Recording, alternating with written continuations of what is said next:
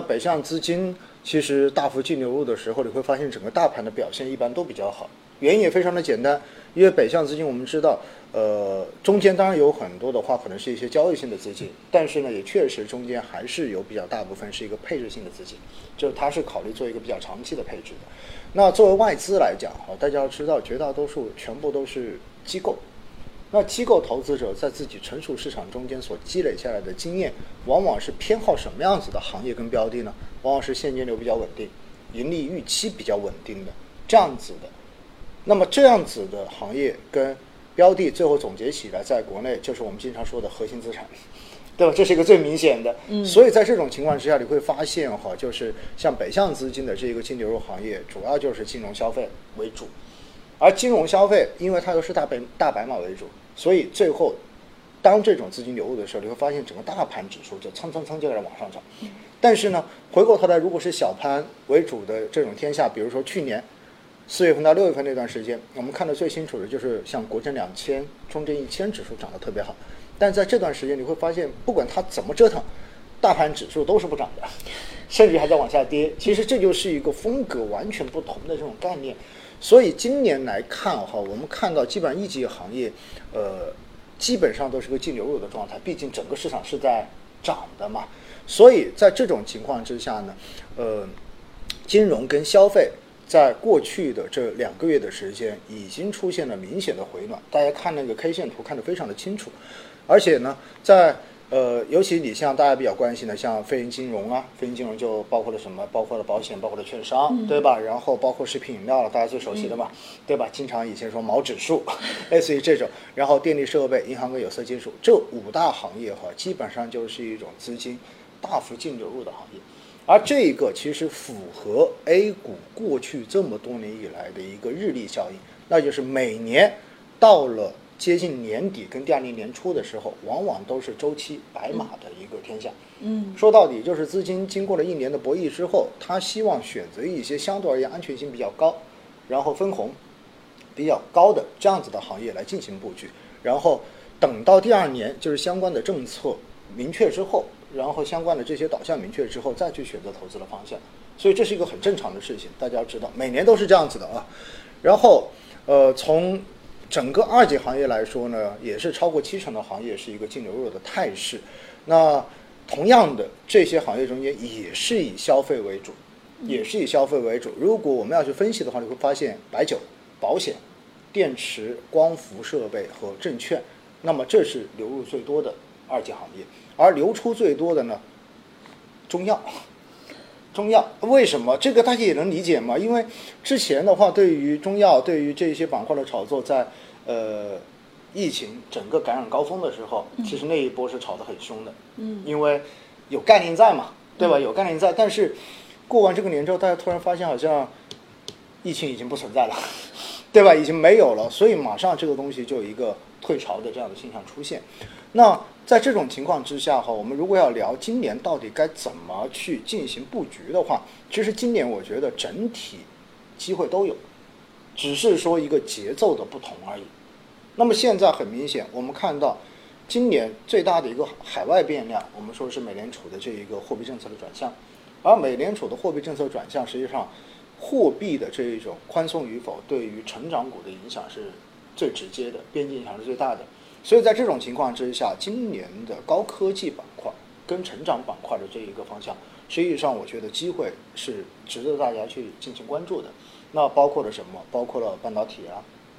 包括了电力设备啊，电单这个电力设备里面包括了什么？光伏、新能源，嗯对吧？然后还包括什么？像我们的国防军工。其实这些板块，我觉得大家都可以值得去关注，而且的话呢，你做长期的配置，你根本就不用担心短期的波动。嗯，这说句实话，尤其是中美博弈之后，然后对于我国高科技的这一种嗯管制、压制，或者说中美在这一块的这种脱钩，现在其实在很大程度上面已经不是说大家还在怀疑会不会的问题，而是怎么实现的问题。所以在这个过程中间，呃，全面注册制落地之后，你会发现我们对于高科技行业的这种上市融资其实是非常鼓励的。非常鼓励的。因此，在这种情况之下，我觉得高科技方向的话，我自己也是比较偏好这个方向的。嗯呃大家坚定，对吧？坚定。那么另外一块的话呢，其实就是刚才说，呃，之前这两个月涨得比较多，但是近期在上周似乎出现了比较明显调整的，就是传统的蓝筹跟周期。嗯，那么这一些呢，我还是建议大家也要去关注，原因也非常的简单，因为我们今年经济相信会有一个比较大的复苏预期在。那你要复苏之后，其实传统的周期它受政策调整的这个影响就会最明显，受益也会最明显。最明显的，我们就是说像银行，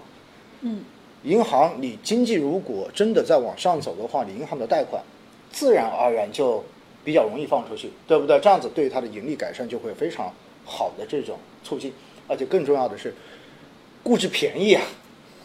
现在银行跟非银整体的估值是处在十年基本上是最低的一个位置了，但接近最低吧，我们不能说的这么绝对哈，嗯接近最低的位置。所以本身安全边际又高，然后盈利的改善这个预期又比较明显，那么这种板块其实你去做配置你会比较放心，就是它至少往下的空间很小，往上的这个空间相对比较大一点，可能性比较大。那么当然还有另外一块呢，就是在稳增长角度，我们会要看今年非常重要的一个复苏的预期。那比如说一个是基建，这一个我们也反复的强调过，对吧？你要修东西嘛。其实说说到这个基建哈，我看到主持人今天所准备的内容后面，其实也有提到，就是关于那个全面电动化的这个事情。对对对，其实说到底哈，这个电动化就是公共交通所所谓的电动化，它到最后建的是什么东西啊？当然买车这是一方面，对不对？嗯买了车之后你得充电呐、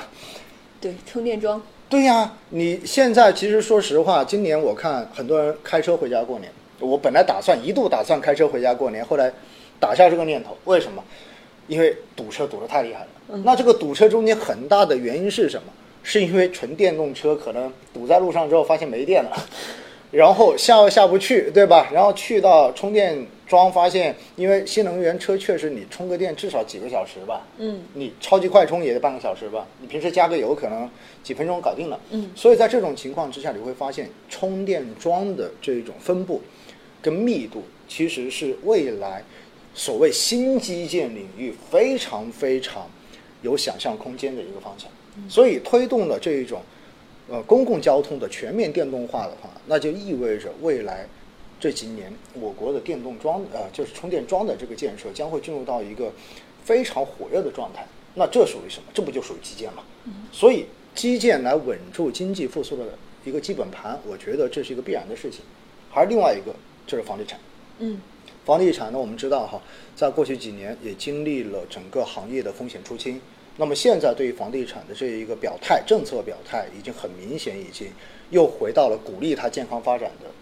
这个表态上面，对吧？所以在这样这种情况之下，到底房地产在今年能够以什么样的状态开始复苏，是关系到我国经济整体恢复非常重要的一个指标。我觉得这一点大家真的要去关注。所以在如果它真的能够出现数据上面的这种回暖，那过去几年一直被死死压在下面的房地产板块，在某种程度上面，其实它的投资价值也是值得关注的。所以这几条主线哈，一个是高科技，第二个的话就是我们刚才讲到的，相对而言，呃，比较带有防御色彩的，对吧？银行跟非银金融，第三块就是稳增长，非常直接要拉动的一个基建，一个房地产。我觉得三条主线大家把它把握好。